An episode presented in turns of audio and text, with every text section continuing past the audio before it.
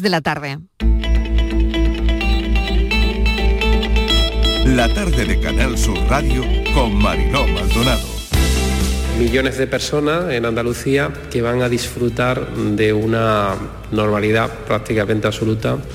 Tan solo eh, la única diferencia con la etapa pre-COVID es que seguimos con las mascarillas, que seguimos evidentemente con la higiene y seguimos con las precauciones clásicas. El resto se ha acabado una cuenta, aquí nadie, aquí no hay trampa ni cartón. El que entra, entra y el que no entra, no entra. Luego, las cifras nos orientan a una tranquilidad, pero cuidado, ¿eh? el virus está aquí.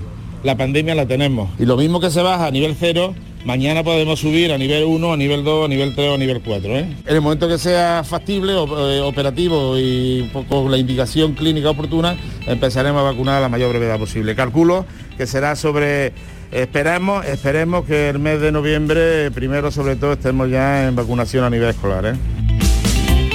Es un acuerdo ilegal, por lo tanto solo cabe la anulación de, dicho acuerdo. Eh, esperemos que el gobierno español apoye la posición que estamos defendiendo desde el sector productor y no vuelva a ser correa de cambio, correa de transmisión de este tipo de, de acuerdos. Mm, el Consejo Europeo y la Comisión no le queda más remedio que acatar lo que el Tribunal Europeo acaba de sentenciar. ¿Va a presionar para que se juzgue en España a un golpista y a defender la justicia y a no indultarlo? ¿Sí o no? Los españoles, sean de derechas, de izquierdas, de centro, del norte, del sur, de las islas o de la península, están hasta la coronilla de la bronca, de los insultos y de los gritos que ustedes prefieran.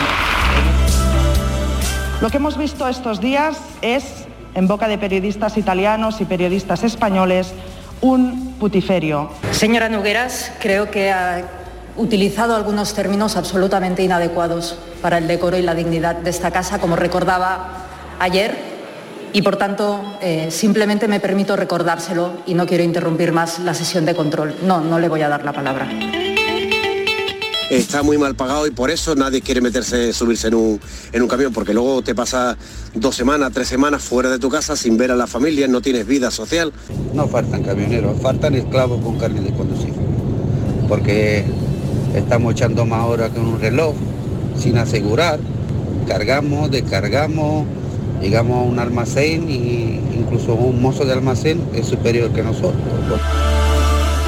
Queremos eh, que a pesar de ser sofisticado tenga un sabor teatral.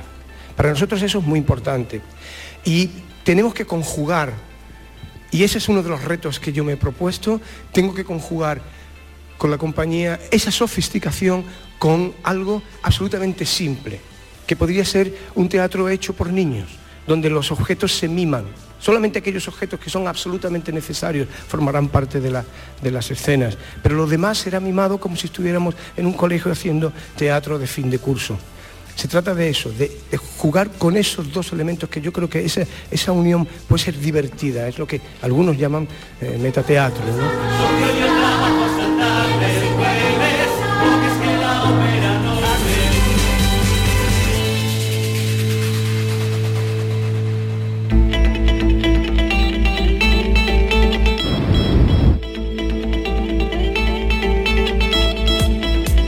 ¿Qué tal? Acaban de oír algunos sonidos del día en nuestra línea de audios, los protagonistas de la actualidad y todo lo que ha ocurrido más o menos hasta esta hora. El viernes la Junta elimina las restricciones en Media Andalucía, libertad de horarios y aforos en los distritos en nivel cero. Ayer el presidente de la Junta, Moreno Bonilla, anunció la esperada vuelta a la normalidad que no hubiera sido posible sin la vacunación masiva que esta semana alcanzará el 90% de la población, con 12,7 millones de dosis administradas. Atrás queda ese año y medio difícil, duro, muy duro, y nos queda todo lo colateral. El comité de expertos refrendó la buena evolución de la pandemia y la tendencia a bajar aún más los registros la próxima semana. Andalucía registraba ayer una tasa de incidencia media a 14 días de 51 casos y medio por cada 100.000 habitantes. Nuestro recuerdo, como también dijo ayer el presidente, a esos andaluces que no pudieron superar la infección, nos faltan más de 11.000 andaluces. Este miércoles no es nada barato, el precio de la luz, otro impacto que llega a 208 euros kilovatio hora. Hoy toca su techo entre las 9 y las 10 de la noche, 300%, han oído bien, 300% más de lo que pagábamos hace un año. Estas subidas históricas se extienden también por toda Europa, el gas y el petróleo en máximos, así que por eso decía que este miércoles no nos va a salir nada baratito. En fin, todos estos indicadores elevan el riesgo de inflación y quiere decir esto que compraremos más caro. Preocupación en la patronal de pesca, que vive en unas horas de eso, de preocupación, ante la sentencia del Tribunal General de la Unión Europea que ha anulado el acuerdo pesquero y agrícola entre la Unión y Marruecos por incluir productos procedentes del Sáhara Occidental.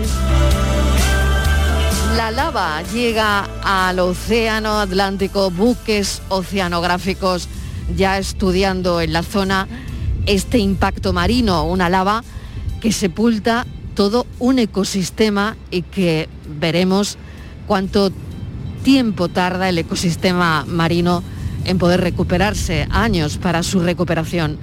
El volcán sigue, siguiendo, sigue siendo la imagen del día con la lava llegando al mar y precipitándose por un acantilado de 100 metros de altura y una pirámide que ya conforma de 50 metros.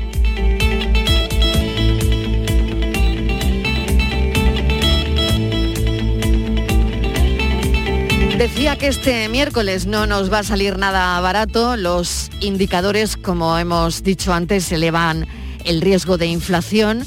Compraremos más caro, pero es que ha subido la leche, han subido los huevos. Los Danis de Granada, los supermercados más baratos de toda España, según la OCU, porque claro, esto nos interesa ahora mismo. Y Jerez, la ciudad más barata para comprar en el supermercado. Por otro lado, Vodafone ha anunciado el cierre de todas sus tiendas en España por el ERE que va a llevar a cabo la compañía. La operadora tiene 4.000 trabajadores en plantilla. Se va a adelgazar esa plantilla por trabajadores virtuales. Y con esto, que no es una buena noticia para nada, les damos la bienvenida a la tarde.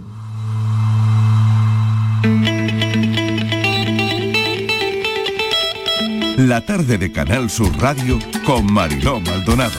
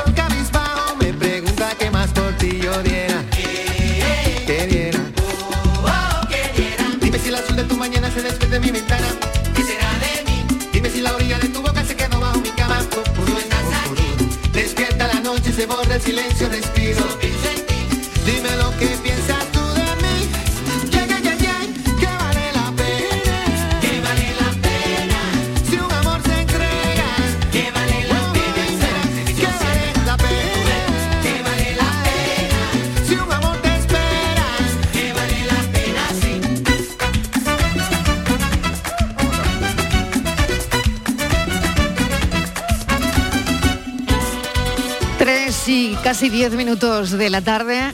Ya eh, saben que Juan Luis Guerra es el artista con más nominaciones a los premios Grammy. En la lista también está Pablo Alborán. Vamos hasta la mesa de redacción de Estíbaliz Martínez. ¿Qué tal, Estíbaliz? Bienvenida, buenas tardes. Hola Marilo, ¿qué tal? Muy buenas tardes. Bueno, hay cosas que pospusimos durante la pandemia y hoy queremos hablar de todo ello, sobre todo teniendo en cuenta en el punto en el que nos encontramos. Sí, Marilo, una de ellas y la que más nos ha costado ¿no? es eh, socializar. Es algo que hacemos sobre todo mucho en Andalucía. Nos gusta relacionarnos, salir, tomarnos un café con, con nuestros amigos, con nuestros compañeros, con nuestra familia y todo eso desapareció. No podíamos en principio eh, tener reuniones eh, numerosas. Eh, a veces durante un tiempo ni tan siquiera teníamos nada para tomarnos un café, todo cambió Mariló y ahora vuelve, ahora vuelve, vuelve todo, ya vuelven a abrir la, la hostelería, las cafeterías, los restaurantes, no en todos los sitios, en casi todos, porque será solamente en aquellos distritos sanitarios de Andalucía que estén en riesgo bajo o nivel cero. Y sí se va a poder recuperar la normalidad. Quiere decir que van a dejar ya de existir esas zonas eh, pues los límites de aforo ya no van a existir, tampoco los horarios en comercio, ni hostelería, ni actividades de todo tipo. Es como si, Marilo, cogiéramos el calendario y le arrancáramos, fuéramos hacia atrás y nos pusiéramos en febrero del 2020. Así va a empezar a ser todo. No sé si estamos preparados para, para volver de golpe a todo ello. Pero lo que sí sabemos es que ante esta noticia, los hosteleros de Andalucía han agradecido mucho eh, que se levanten estas restricciones, algo que venían pidiendo desde hace muchísimo tiempo. Dicen ellos que es una medida largamente esperada y demandada. Aún así dicen que es que el sector de la hostelería que no ha salido de, del hoyo, que lo están pasando muy mal. Dicen que ha sido un año y medio terrible y pese a que en verano ha mejorado un poquito, aún así, Mariló, el sector dice que la caída ha sido de un 25% de media en, en Andalucía. Así que yo creo que con optimismo, con alegría han recogido esta, esta medida. Vamos a ver cómo eh, respondemos los demás. Claro, hemos hecho una lista en la redacción del programa de esas cosas que hemos dejado de hacer durante la pandemia, como por ejemplo saludarnos con dos besos, darnos un abrazo, incluso un apretón de manos, ir al teatro, ir a un partido de fútbol, ir a un concierto, celebrar un cumpleaños, compartir en un restaurante eh, una buena comida. Todo eso empezó a llegar poco a poco, pero es verdad que todas esas cosas dejamos de hacerlas de golpe. Y por eso hoy, en este punto, hemos querido hablar de esas cosas que dejamos de hacer y que hemos ido recuperando poco a poco y, como les decía anteriormente, ni mucho menos todas de golpe. Vamos a hablar con hosteleros de Andalucía que también se vieron afectados, muy afectados, que ahora, bueno, pues están con todo lo colateral es Gregorio García, vicepresidente primero de la Federación de Hostelería de Andalucía y presidente de los hosteleros de Granada. Señor García, bienvenido, gracias por atender la llamada de la tarde. Eh, buenas tardes. Bueno, pasamos de pantalla, ¿no? Bueno, yo creo que eso era algo esperado, inesperado, porque siempre teníamos la incertidumbre de cuándo se podría dar la apertura total. Estamos muy, muy, muy satisfechos, estamos muy contentos, pero porque tenemos que abrir todos nuestros establecimientos, pero sobre todo porque la pandemia remite y eh, esperemos que, que vamos a volver a la normalidad. Vamos a volver a darnos esos pesos que decíamos, aunque en principio sea con mascarilla, pero por lo menos ya nos vamos acercando un poquito más. Y creo que todo lo estamos superando. Lo que no se supera es estos 18 meses, este agujero, lo que pasa este verano inesperado de tanta gente que hay que dar gracias al turista español, pero puede ser un espejismo y todavía tendremos que ir con mucho cuidado porque la empresa andaluza está muy, muy endeudada. ¿Cómo están ahora? A eso me quería referir, señor García. Ahora mismo, ¿cómo está el sector? Si tuviésemos que tomarle la temperatura, ¿cómo estaría el sector? Bueno, durante la semana está habiendo una media de ocupación en hoteles que es donde menos medimos de un 35%, un 40% los fines de semana, sube casi al doble, a un 70-75% está ahora mismo en el mes de septiembre y octubre.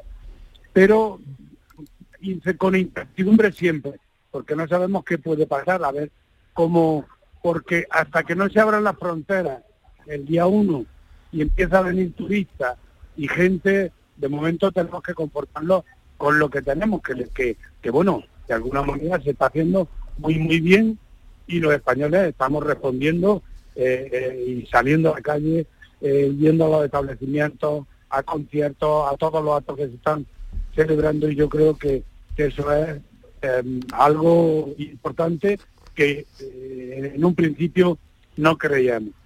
También voy a decir que faltan 50 millones de turistas en España, ¿eh? y sobre Ujú. 25, 20 y tantos en Andalucía, y ese agujero está ahí. Muy bien, pues mm, señor García, no sé si Estivaliz tiene alguna cuestión más, pero claro, grosso modo es de lo que queríamos hablar, de cómo han recibido las medidas, bueno, todavía eh, nos queda saber qué, qué sitios, eh, pero cómo han recibido ¿no? Eh, esta noticia, ¿no? que al final todos estábamos deseando llegar a este punto, ¿no? Sí, buenas tardes, señor García. Yo sí que le quería preguntar, se abren, bueno, las restricciones ya, volvemos un poco a lo que teníamos antes y yo me supongo que, que, bueno, el verano ha sido, no ha sido tan malo, ¿eh? Mm, no se han conseguido, bueno, no ha sido un verano como otros, que ha sido mejor, pero ahora vienen también para ustedes unos meses muy buenos, porque son los últimos meses del año, cara a la Navidad, y hemos tenido dos Navidades que no hemos tenido Navidades, con lo cual me imagino que eso también para ustedes va a ser, va a ser bueno. Sí, sí, va a ser magnífico, pero que ni dos ni tres meses salvan los doce. O sea, Mm. tenemos que andar con mucho cuidado porque esto, como he dicho antes, es un espejismo. O sea, mm, vamos poco a poco porque el endeudamiento de empresas andaluzas es muy, muy alto.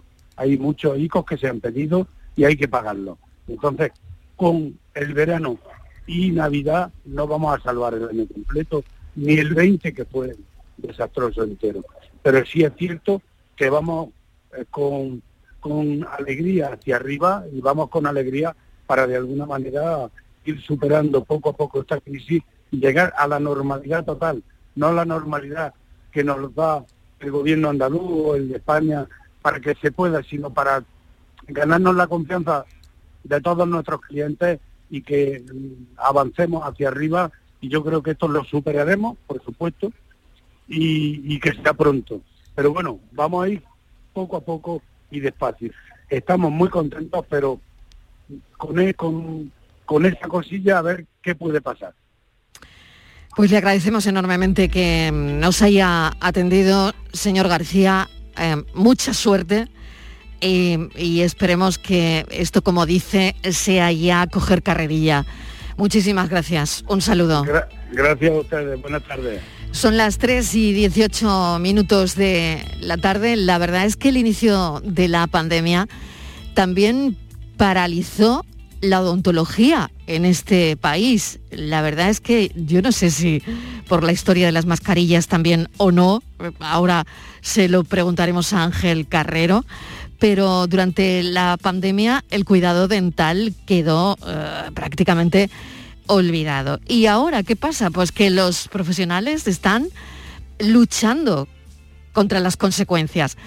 Así que en esta lista que hemos elaborado de, de las cosas que hemos dejado atrás o que hemos dejado de hacer durante la pandemia, ir al odontólogo, por ejemplo. Ángel Carrero es presidente del Colegio de Odontólogos de Cádiz y miembro del Consejo Andaluz. Señor Carrero, bienvenido, gracias por atender nuestra llamada. ¿Qué tal?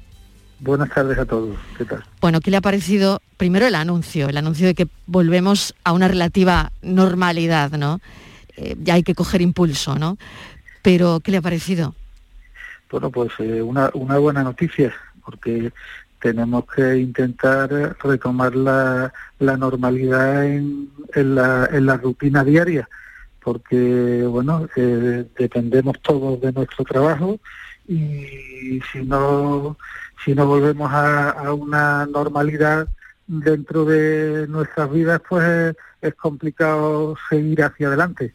en la situación actual que hemos estado viviendo y con los meses de, de parón, tanto profesional como a nivel de relaciones sociales que hemos tenido. Señor Carrero, eh, hablábamos antes de lo que hemos dejado de lado, ¿no? Eh, es verdad que no nos vamos a quitar las mascarillas todavía, por lo que tenemos margen, pero claro, que se están encontrando en las consultas. Pues mire, señorita, eh, nosotros eh, desde la organización colegial, desde el minuto uno, hemos seguido promoviendo los valores de la salud bucodental en- entre nuestros pacientes. De hecho, aún en la, en la pandemia, eh, hemos seguido prestando servicios de urgencia y servicios mínimos a la población que nos lo ha, nos lo ha requerido, eh, tanto a nivel, a nivel estrictamente sanitario como colaborando con las autoridades sanitarias cuando eh, nos pidieron que les entregáramos el material de protección que teníamos. Claro. ¿eh? porque ya, ya en aquellos momentos en- los sanitarios se quedaron sin material de protección ¿eh? y los dentistas eh, entregamos todo el material de protección que teníamos a los hospitales y a, a la, a la sanidad pública para que pudieran trabajar, pero nosotros desde nuestras consultas eh, y con los medios que hemos, eh, que, que hemos tenido, eh, hemos seguido dando un servicio mínimo a toda la población. Claro. Es importante todo eso, ¿no? El, el servicio que se ha ido dando a todo el mundo, ¿no? Y si usted ahora mismo vuelve la vista atrás, mm, como daño colateral, ¿qué piensa? Eh, eh, me habla usted de, de a, a nivel de salud bucodental, ¿verdad? Claro. Eh, porque, Sí. eh, bueno, como, como daño colateral, eh, le diré que la, la- la población no hemos apreciado que haya descuidado, haya descuidado su salud bucodental. Sí que, sí que es verdad que, bueno, que los niveles de, de salud oral están ahí tenemos a, a un tercio de niños menores de 6 años con caries en denticiones temporales, tenemos los adultos jóvenes entre aproximadamente 35 y 44 años, que de los cuales el 94% tienen caries. Si vamos a adultos ya mayores, mm, vemos que solo se tratan el 21%, eh, aparición de la enfermedad periodontal. eh, eso eh, entre lo más frecuente y entre lo más común, ¿no? Y también muy importante, y además me gusta hacer hincapié sobre esto, el diagnóstico precoz de- del cáncer oral, ya que en, en el 2020 eh, se han diagnosticado más de 8.000 casos de cáncer orofaringio. Claro. Con todo lo que conlleva y con toda la, la importancia ¿no? que, que tiene esto y que tienen las revisiones y, en fin, Estivaliz, no sé si tú quieres añadir algo más. quería- Tú tienes todo bien, todo bien. Yo sí. Tú cuando yo- te quites la mascarilla, todo correcto, Sí, todo en orden. eh, Todo yo, en orden, ¿no? la, la salud eh, bucodental es algo que siempre me he cuidado mucho desde pequeña, es algo que bueno mi madre nos inculcó afortunadamente y siempre por norma, incluso con mi hija, cada seis meses, eh, siete, ocho, a revisión, aunque estemos bien. O sea que eso es algo que yo en mi vida es de las pocas cosas que soy disciplinada. Porque, eh, doctor, la salud dental eh, además es una tarea muy pendiente porque siempre buscamos excusas, no tenemos tiempo, no ten- estamos La gran estresadas. excusa ha sido la mascarilla, La, ¿no? falta de la rutina y ahora la Claro, mascarilla. claro. Todavía llevamos mascarilla, eh, doctor. Mm, hay margen, todavía hay margen. Claro, yo no sé cuando nos quitemos la mascarilla lo que ustedes se van a encontrar. No, le- le- les diré que el tema de la mascarilla es curioso porque eh, desde luego de lo que yo le puedo hablar han venido muchos pacientes diciéndome, mire doctor, eh, ahora que tengo la mascarilla, eh, me puede usted arreglar y tal por si tengo que quedarme temporalmente sin dientes, como no se me ve. eh, entonces el tema de la mascarilla, creo que la mascarilla la vamos a tener que seguir utilizando. Eh, y sobre todo a nivel a nivel profesional nosotros en, en nuestras consultas hemos implementado todos los protocolos y las medidas de protección para el paciente, para eh, nosotros como profesionales y para el personal que nos asiste en nuestra en nuestra labor diaria. Lo de la, la mascarilla, la mascarilla es un, es un medio de protección muy válido que creo que, que deberemos seguir manteniendo por lo menos en los espacios cerrados y en las distancias en las distancias próximas. ¿eh? Pues doctor Carrero, mil gracias por habernos atendido y hemos querido hablar en nuestra lista de cosas que hemos dejado en el aire. Estaba también el odontólogo. Así que muchísimas gracias por habernos atendido. Ángel Carrero es presidente del Colegio de Odontólogos de Cádiz y miembro del Consejo Andaluz. Gracias, suerte. Muchas gracias. Buenas Nos vamos un momentito a publicidad, son las 3 y 25 minutos de la tarde, pero antes, eh, ¿vienes a contarme algo, Virginia? Adelante, A Virginia. ver. Ahora, perfectamente te ¿Sabemos qué escucho. día es hoy, Mariló? Día de San? Miguel. Eso es, Día de San Miguel. Y precisamente... Hoy hay que felicitar a unos Sí, cuantos en el Miguel, programa, San ¿eh? Rafael, San Gabriel, unos cuantos, sí. Y precisamente están de fiesta en Úbeda, en su feria de San Miguel. Y eh, el equipo de Jesús Vigorra, de la Mañana de Andalucía, ha aprovechado la oportunidad y mañana, día 30 de septiembre, estarán en un programa especial en Úbeda, en esta Semana del Turismo, en colaboración con la Diputación de Jaén. Concretamente estarán en la sacristía del Hospital de Santiago, en esta bellísima ciudad y será toda una revolución porque bueno además de presidente de la Diputación, la alcaldesa de Úbeda, hablaremos con artesanos, en fin, con cocineros de la zona que no se lo pueden perder mañana 30 de septiembre, la mañana de Andalucía de Jesús Vigorra desde Úbeda. No se lo pierdan. Es mañana la cita, 30 de septiembre, en el programa de Jesús Vigorra.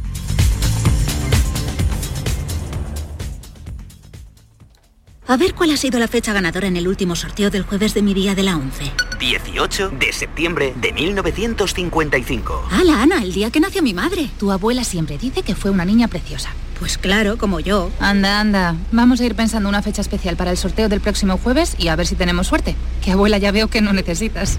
Con mi día de la 11 cada jueves hay miles de premios. Elige una fecha y prueba. 11. Cuando juegas tú, jugamos todos. Juega responsablemente y solo si eres mayor de edad. Las mañanas del fin de semana son para ti, con Andalucía en la radio, con toda la luz, el talento y la alegría de nuestra tierra, con nuestra historia, cine, flamenco y toda la actualidad del fin de semana. Días de Andalucía, con Domi del Postigo, los sábados y domingos desde las 9 de la mañana. Quédate en Canal Sur Radio, la radio de Andalucía. Oye, Harry, ¿sabes que ya puedes descargarte la nueva app de Canal Sur Radio? ¡Qué maravilla! ¿Has oído eso, Marlenber? ¡Ole, su primo! ahora mismo me la bajo. En la nueva app de Canal Sur Radio, Harry, puedes escuchar los cinco canales de la radio pública de Andalucía. Canal Sur Radio, Radio Andalucía Información, Canal Fiesta, flamencoradio.com y Canal Sur Radio Música. Y además todos los podcasts, la radio a la carta y la programación local de todos nuestros centros. Harry. No esperes más y hazte ya con la nueva APP de Canal Sur Radio. Sí, señor. Quédate en Canal Sur Radio, la radio de Andalucía.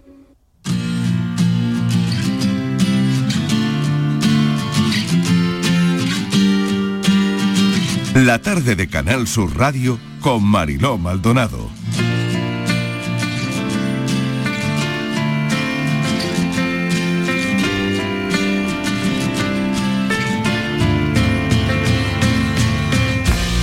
Casi las tres y media de la tarde.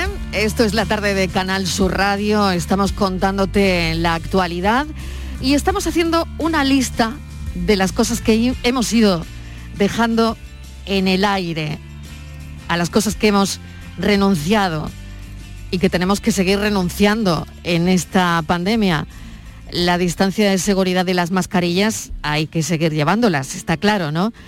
Lo de los dos besos no está todavía tan claro, sobre todo con gente que no conoces, ¿no? Eh, La cuarentena yo creo que ha hecho que muchas cosas a las que antes apenas eh, le dábamos valor, pues lo hayan adquirido, ¿no? Lo tengan ahora y mucho, ¿no? Por ejemplo, yo creo que para Estivalis seguramente será desde ir al gimnasio, porque no pudo ir, y, seguramente que valoró el volver a ir, ¿no? Actividad que yo creo que mucha gente jamás pensaría que iba a echar tanto de menos, ¿no? Y como eso todo, por ejemplo, disfrutar de una caña en la barra de un bar que todavía no podemos hacerlo, Estivaliz, ¿eh? Sí, Marilo, tú lo decías, una cosa tan sencilla que haces que a veces dices qué pereza, ¿no? Pues algo Claro. como hacer deporte, pero no, ir al gimnasio, dar un paseo, estirar las piernas, no despejar la cabeza. Algo tan sencillo como eso que está en nuestra vida diaria, pero que lo perdimos, pues eh, lo vamos a volver a recuperar. Y pero sabes qué era la sensación. Yo creo que lo que lo más importante era la sensación de la pérdida de libertad, el estar en tu casa, ¿no? Exacto, exacto, Eh, yo creo que es lo que lo que estamos recuperando. Eh, todos creo que durante la pandemia, durante las restricciones que hemos tenido, creo que todos hemos reflexionado muchísimo sobre nosotros, cómo queríamos que fuera nuestra vida cuando volviera toda la normalidad, cómo queríamos que fuera la sociedad. Eh, hemos pasado mucho tiempo en Marilón, nos hemos planteado muchas cosas, ¿no? Muchas reflexiones, cómo queremos vivir, eh, quiénes van a ser nuestras amistades, cómo vamos a ser con ellos, en quién confiamos, qué pasa en nuestro entorno. Y ahora que todo parece que vuelve a ese febrero del 2020, ¿eh? ¿cómo, eh, ¿cómo vamos a reaccionar? No va a ser el 2020 porque estamos ya a finales del 2021, o sea, esto va evolucionando. Hemos tenido ahí mucho tiempo de reflexión. Eh, ¿Cómo está reaccionando la sociedad en este momento? Tenemos, eh, nos- las personas tenemos realmente una gran capacidad de adaptación, podemos adaptarnos a lo nuevo sin volvernos locos, sin tirar la, eh, no sé, la, la toalla por la ventana. No sé, Marilo, yo creo Mm. que eh, perdimos la libertad, volvemos a recuperarla y no sé de qué manera y sobre todo si hemos mejorado, ¿no? Eso que te acuerdas que se, cuántas veces decíamos, saldremos mejores de todo eso, saldremos mejores, no lo sé. Las cosas a las que tuvimos que renunciar y que de hecho renunciamos todavía, ¿no? Pero estamos más cerca, ¿no? de, esa relativa normalidad, ¿no? Otro ejemplo, por ejemplo, fue cuando, y valga la redundancia, después de 99 días de estado de alarma, eh, nos dejaron salir, ¿no? Eh, cuánta gente se fue de ruta eh, para buscar, no sé, un sitio donde respirar aire, donde, eh, no sé, ver, ver, quedar con alguien, verse las caras, aunque eh, hubiese sido con mascarilla, ¿no? Nos ocurrió eso a muchos, ¿no? Tras más de tres meses viendo eh, las mismas caras, ¿no? Escuchando lo mismo, la verdad es que necesitábamos aire puro, ¿no? Yo creo que eso le pasó a, a mucha gente y quizás sea esta una de las lecciones que nos está dejando la crisis de la COVID-19, ¿no? Porque cuando te privan de algo, yo creo que más ganas tienes de hacerlo, ¿no? O por lo menos de hacerlo posible, ¿no? Vamos a hablar con Luis Arroyo, que es sociólogo, eh, para toda esta lista que estamos confeccionando esta tarde de las cosas que hemos dejado en el aire. Profesor Arroyo, bienvenido, gracias por atender nuestra llamada. Muchísimas gracias, encantado. Bueno, ¿a usted qué le parece todo esto? A mí me, me parece que echando un vistazo a la historia, eh, eh, cabe prever que, que vamos, a, vamos a vivir con todas las comillas del mundo y por supuesto con todas las salvedades. Esperemos que no haya variantes nuevas ni nuevas sorpresas. Pero si no fuera así, si la pandemia se, se alejara como parece, vamos a vivir de nuevo unos felices años 20 como los que se, como los que se vivieron nuestros antepasados eh, en, el, en el siglo XX. Eh, lo digo porque después de grandes crisis en las que hay eh, restricciones, en las que se, se- se- los hábitos cambian necesariamente por las circunstancias, como por ejemplo pues, eh, después de la Primera Guerra Mundial en el siglo XX, después también de la Segunda Guerra Mundial, vienen periodos en los que, en los que la gente deseosa de volver al encuentro, de volver a la normalidad, eh, bueno, pues sale a la calle, la, inunda las, los bares, los cafés, eh, está deseando reencontrarse, está deseando tocarse. Esto sucedió en los años, como digo, en los años 20 y, vol- y volvió a suceder después también de la Segunda Guerra Mundial. Después de, de- de- después de la Segunda Guerra Mundial volvió a suceder en los años finales de los 50 y en los años 60, ¿no? Creo que eso es lo que vamos a encontrarnos, a menos que haya, esperemos que no, a menos que haya sorpresas, nuevos virus, nuevos problemas, nuevas crisis. Esto es lo que suele suceder a lo largo de la historia. De- después de una gran crisis viene un periodo de expansión, de vitalidad en las ciencias, en las artes, en la vida social, en la vida cultural, y eso es probablemente lo que vamos a encontrar. ¿Qué hemos aprendido? Era la, pregunta ¿no? de, todo esto, porque yo creo que lo que sí hemos aprendido era algo que no habíamos vivido eh, como colectivo nunca, ¿no? Y es una pandemia. Y es que muchas veces no basta con querer hacer algo para poder hacerlo. Y creo que eso lo, lo hemos aprendido. Hemos aprendido sin duda que somos muy vulnerables. Eh, eh, en nuestra generación, quienes, quienes tenemos la fortuna de estar vivos ahora, no habíamos visto, eh, pues no, no, no, no, no nos habían encerrado en casa de manera obligatoria eh, nunca. ¿no? Y yo creo que con, con estas crisis se aprende a, bueno, a, a- eh, se aprende a obedecer, a obedecer a la naturaleza en este caso, o se aprende a, sí, se aprende a acostumbrarse, se aprende a, a moldarse a las circunstancias. Pero sin embargo, eh, yo creo que la naturaleza humana es expansiva por definición y, bien, eh, está muy bien, ok, eh, hemos aprendido a estar en casa, pero estamos todos deseando, mm, to- todas las culturas, digamos, tienen, tienen una tendencia a volver al estado previo a las crisis. Y, por tanto, yo creo que, como, como decían muy bien en, en la introducción, eh, realmente hemos salido mejores o peores de la, de la pandemia. Yo creo eh, que, que ese es un juicio que, que es un poco absurdo. Es decir, salimos igual que estábamos. eh. No, no dejamos de ser animales, por, por supuesto muy distintos al resto de las especies, pero no dejamos de ser animales de costumbres y, y el, el- el juicio de si somos mejores o peores, pues no lo sé, yo no, no lo sé, pero desde luego somos los mismos que cuando, que cuando empezó la pandemia. Habremos aprendido, eh, nuestra generación habrá aprendido, aprendido que si de pronto las autoridades te dicen que te tienes que quedar en casa, pues te tienes que quedar. Eh, pero esto de mejores o peores, yo creo que es un juicio moral que es muy difícil de hacer desde la sociología, ¿no? desde la antropología. Yo creo que sencillamente somos los mismos, hemos pasado una crisis, que por cierto, también hay que tener en cuenta que no es ni muchísimo menos una crisis tan grave como otras. Hemos, eh, la, humanidad ha tenido, eh, ha visto morir millones de seres humanos en Europa, eh, decenas de millones por, la, por, por, por la peste, por ejemplo, en, en niveles muy superiores a los que hemos visto en esta. ¿no? Yo sé que lo que digo ahora puede parecer un poco frívolo, pero lo cierto es que esta crisis va a ocupar un par de páginas en, la, en los libros de historia, pero no muchas más. Incorporo a la conversación a Estíbaliz, Estíbaliz. Hola, buenas tardes, profesor. Yo creo Hola, que, que hemos aprendido a vivir de otra manera. Yo creo que vivimos de otra manera diferente, incluso hasta en lo digital, ¿no? Que antes quizá para algunos era algo que, bueno, que no estaba, no formaba parte de nuestra vida y gracias a lo digital pues nos, eh, nos ha permitido eh, durante este tiempo mantenernos unidos. Eso es vivir de otra manera, de otra manera que hace dos años no, no se contemplaba. Hubiera quizá, nos hubiera costado un poquito más ¿no? llegar a donde hemos llegado durante este tiempo.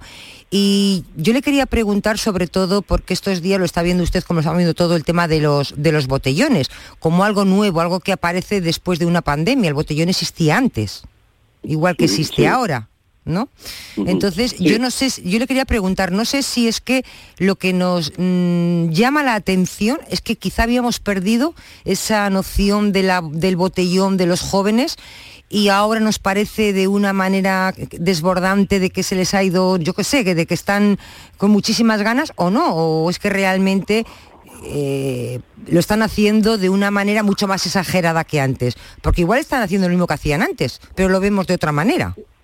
Sí, bueno, eh, eh, botellones como, como el que se produjo la semana pasada en, aquí en Madrid, por ejemplo, en la Complutense, ha habido siempre, no sé si con, con 20.000 o 30.000 personas como, como hace unos días, pero desde luego en cifras bastante parecidas.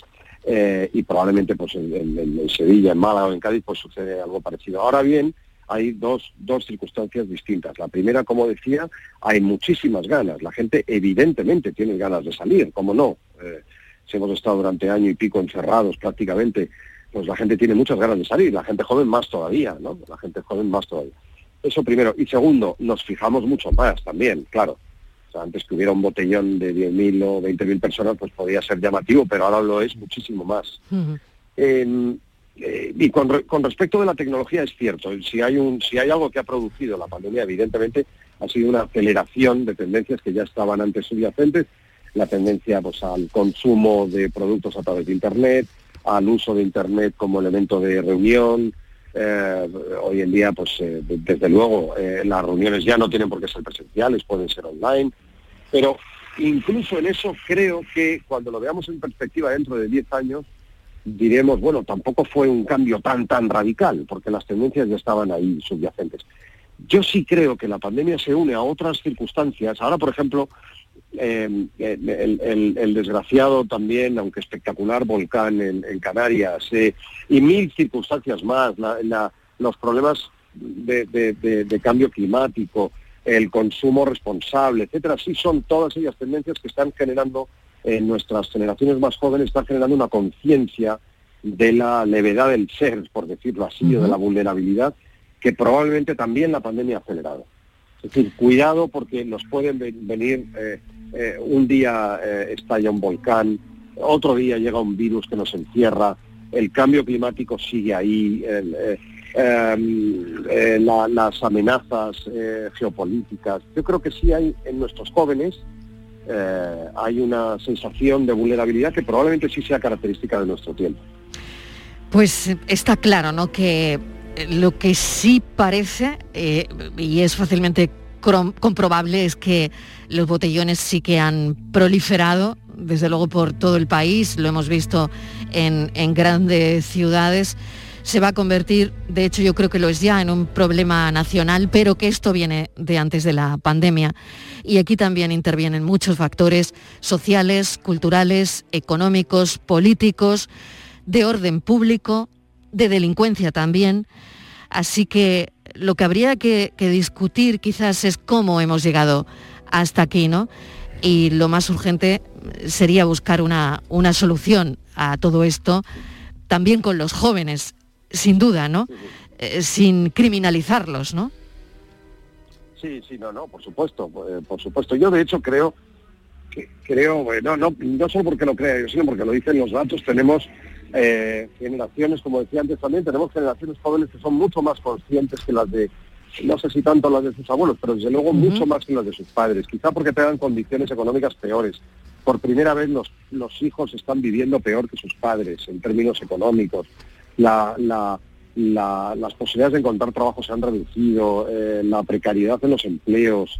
Eh, bueno, eh, yo sí, sí quiero creer, y, yo creo que los datos lo confirman, que tenemos una generación de gente joven que aun han tenido situaciones muy precarias desde el punto de vista laboral, económico, familiar, sin embargo, tienen una conciencia social muy superior a la que tenían sus abuelos, desde luego. Como decía, la conciencia sobre los problemas sociales, Claro. la conciencia sobre los problemas medioambientales, la conciencia sobre el futuro. Yo creo que sí. En eso probablemente la, la pandemia ha acelerado esas tendencias.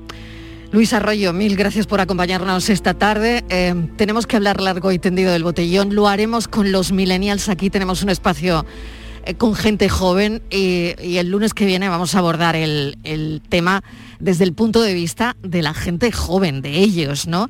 Lo haremos aquí en la tarde y mm, le emplazo a ese día, Luis Arroyo. Muchísimas Claro que sí, gracias quieran. por, Muchísimas por habernos atendido. Gracias. Un saludo. Gracias. Hoy eh, la foto la vamos a convertir en un audio. There is no planet B. No There hay is no planeta planet B. blah. Blah, blah, blah. Blah, blah, blah. Reaparece Greta Thunberg. This is not about some expensive, politically correct green act, Denuncia bunny hugging, or blah, blah, blah. Los bla bla bla, Build back better. 30 Blah, blah, blah. años de bla bla bla sobre el clima por parte de los líderes 25, mundiales acusándolos de haber ahogado las esperanzas de los jóvenes con by 2050, sus huecas promesas. No hay un planeta B, no hay This un is all we planeta hear bla from our bla bla bla. Words. Words that sound great, but so far has led to no action. Our hopes and dreams drown in their empty words and promises. Of course, we need constructive dialogue, but they've now had 30 years of blah, blah, blah, and where has that led us?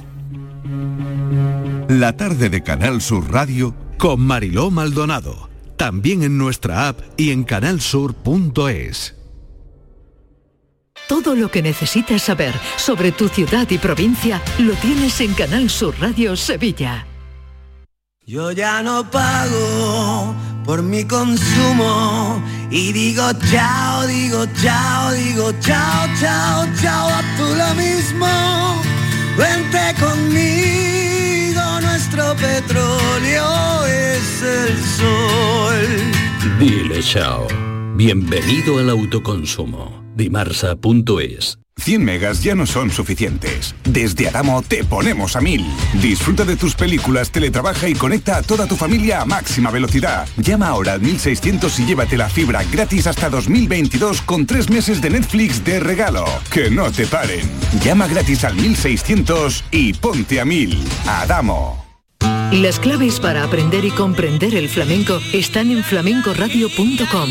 Las grandes figuras de la historia de esta seña de identidad cultural de Andalucía. Los mitos del flamenco, sus vidas y obras, los orígenes, las estrellas actuales del cante, el toque y el baile, festivales, las joyas de nuestro archivo, la influencia del flamenco en otras músicas del mundo. Flamencoradio.com es el mejor flamenco de forma ininterrumpida durante 24 horas. Flamencoradio.com, desde la tierra del flamenco, flamenco para toda la tierra. Grupo de emisoras de Canal Sur Radio. La radio de Andalucía.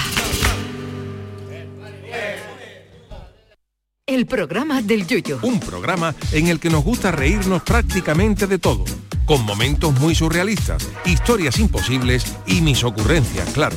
El programa del Yuyo. Disfruta del lado amable de la vida. De lunes a jueves desde las 10 de la noche. Quédate en Canal Sur Radio, la radio de Andalucía. La tarde de Canal Sur Radio con Mariló Maldonado. Estos son nuestros teléfonos 95 1039 105 y 95 1039 16. Cada miércoles nos ocupamos de la buena convivencia con nuestros vecinos a esta hora, con Rafael del Olmo. El teléfono lo acaban de oír.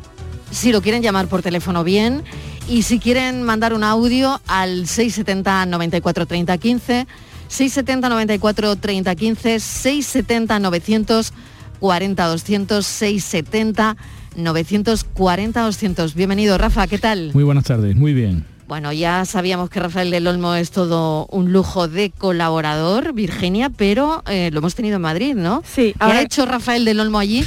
Que ayer me mandó una foto. Nada bueno. Y Ahora digo yo, ¿qué está haciendo del Olmo en Madrid? Y que no, a ver, ¿qué está haciendo allí? Sí, pues ahora con más motivo. Sí, si A era un ver. lujo siempre lo ha sido, ahora con más motivo. A ver, a ver, Porque, cuéntanos. como, como este hombre decíamos, no para de hacer cosas, es que no, no, no, para, no yo para, sé, no para. Sus días tienen más horas, creo yo. Ya quisiera yo, ya quisiera yo. Lo tuvimos ayer en Madrid precisamente porque ha estado representando a todos los profesionales del sector en España porque él es secretario nacional del Consejo General de Administradores de Fincas, nada más y nada menos.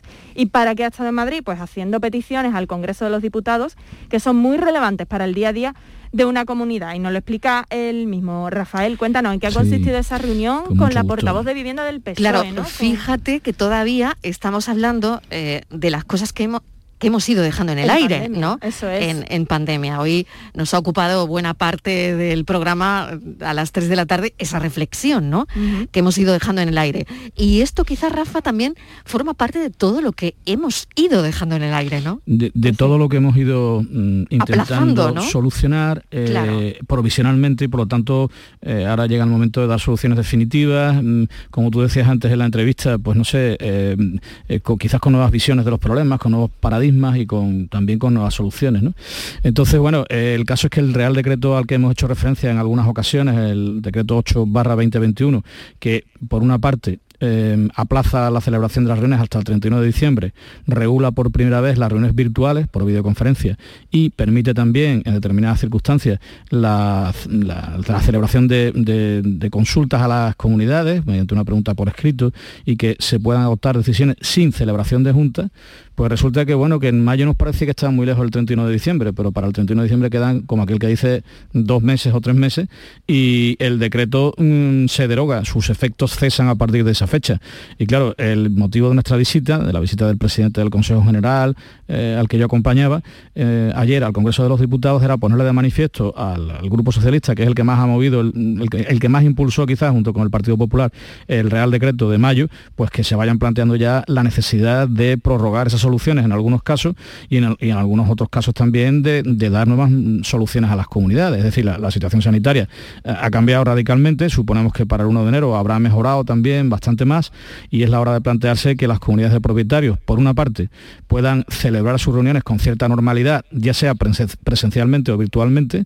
Es hora también de que se planteen que ya para siempre se puedan hacer consultas por escrito, no con carácter excepcional y como consecuencia de una situación de pandemia.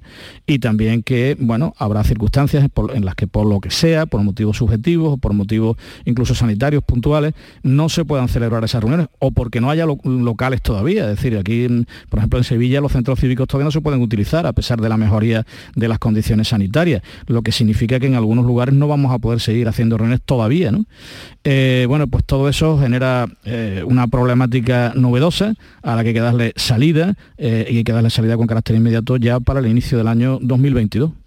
¿Y qué sensaciones os habéis traído, Rafael? ¿Será posible? Eso será? está bien, sí. Hombre, yo creo que el legislador es consciente de que, como decimos en esa frase ya típica y tópica, eh, las videojuntas han venido para quedarse. Igual que todo eso digital a lo que se hacía referencia, creo que era Estivali antes cuando hablaba de, los aspectos digitales que se han insertado ya con cierta naturalidad y con mucha normalidad en la sociedad, bueno, pues tenemos que aprovechar las pocas mm, cosas buenas que nos haya podido traer la pandemia, que es como, por ejemplo, eso, mirar que la gestión de las comunidades se puede hacer de una forma mucho más moderna.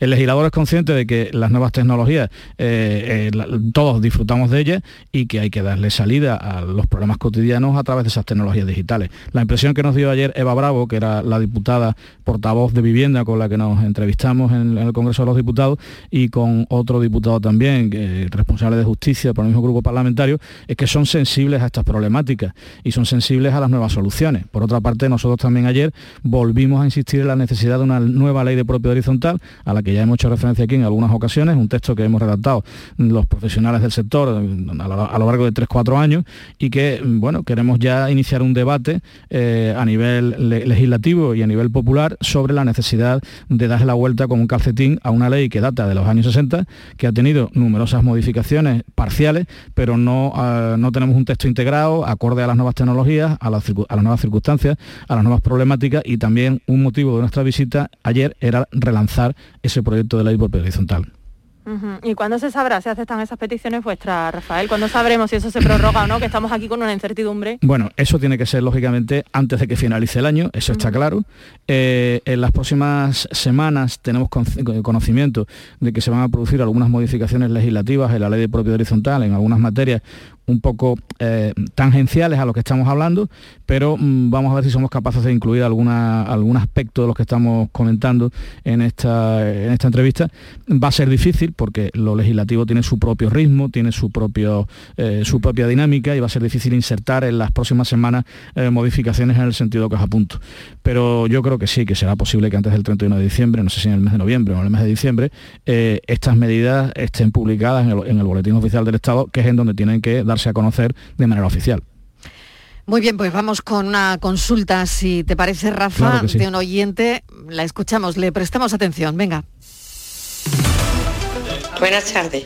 Es una pregunta para este señor que está, que está hablando. Mire usted, yo vivo en un, bloque de comunitario, habemos 20 vecinos, nos lleva el tema del papeleo y todo, nos lo lleva un gestor hay un presidente en la, comunidad, pero el papeleo y todo es un gesto. Entonces, mi pregunta es, desde que empezó la pandemia, aquí a nosotros, a los vecinos, no se nos ha informado nunca, ni con un papel, ni con una carta, ni con un extracto, ni con nada de nada, ni una reunión. Nada, preguntamos y dice que como no se puede hacer una reunión porque estamos en pandemia y no se puede hacer, pero yo creo que si se podríamos solicitarle o podríamos de, pedirle por lo menos cada tres meses que sepamos la persona que paga, la que no paga, y cómo van las cuentas, cómo no van las cuentas. Desde 2019 no sabemos nada, solamente que cada vez que llega la fecha de cobrando el recibo no lo cobran, que pagamos ya bastante bien, Nos lo cobran el recibo y nada más. Aquí nadie se preocupa de, de nada, de nada, de nada.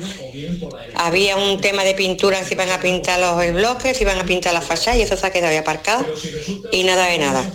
Preguntarle a este hombre a ver si puede ser que me diga si es legal que nosotros vayamos allí y solicitar una reunión o que ellos tengan obligación de mandarnos los extractos por lo menos cada tres meses, me parece a mí.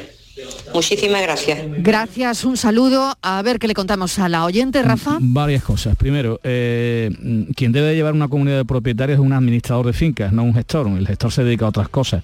Eh, no sé si es que la señora eh, se equivoca en la, domina- en la denominación del profesional que lleva estas cosas o es que realmente es un gestor. El que debe de llevarlo es un administrador de fincas colegiado y eso quiero dejarlo muy claro. Segundo, la figura del presidente es imprescindible. No es que sean ni compatibles ni incompatibles, que son dos figuras jurídicamente hablando distintas y tienen además las dos que coexistir.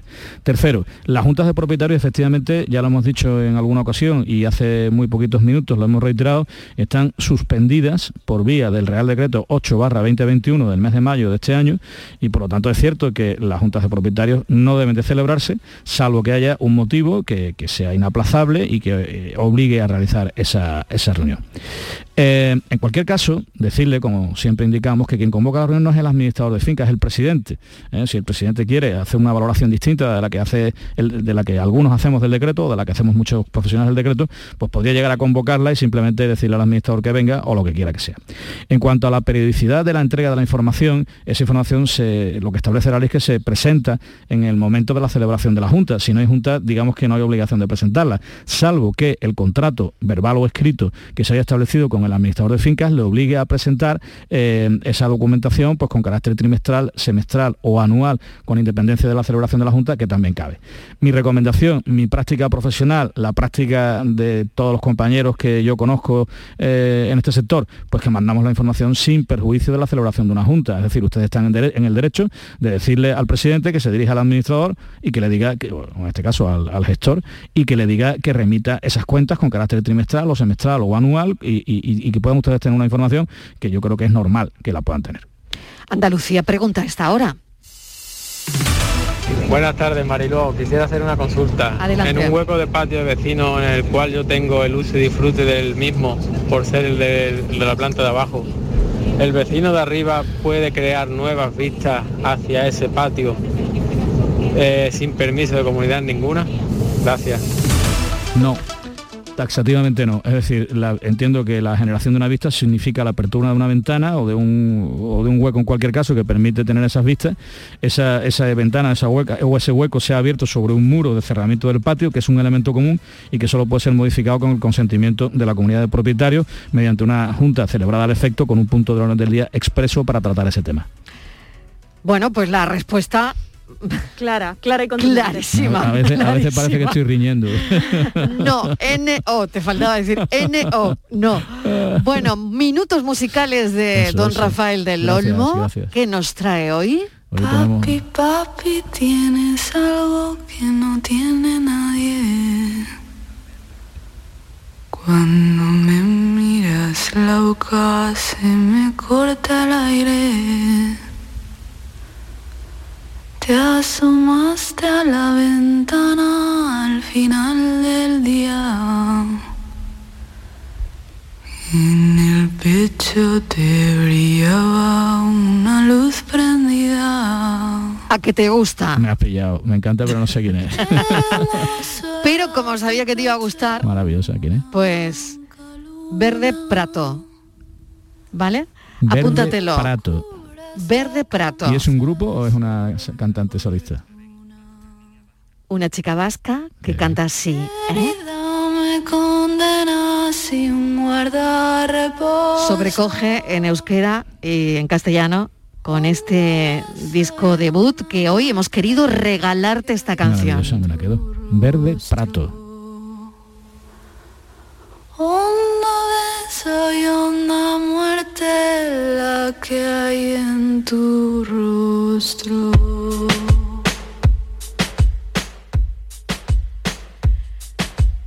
Nos encantan las mezclas musicales y sobre todo esa riqueza en todos los sentidos, ¿no? Precioso. Bueno, pues Rafa, mm, más la semana que viene, ¿no? Por supuesto, Hoy la verdad es que hemos hablado de muchas cosas.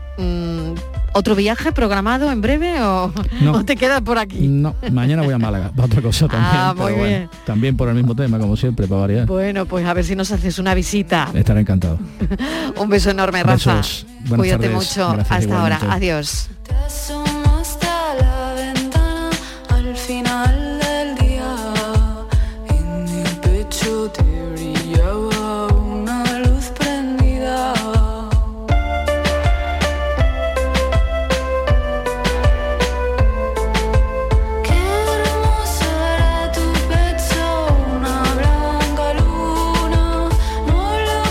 La tarde de Canal Sur Radio con Mariló Maldonado.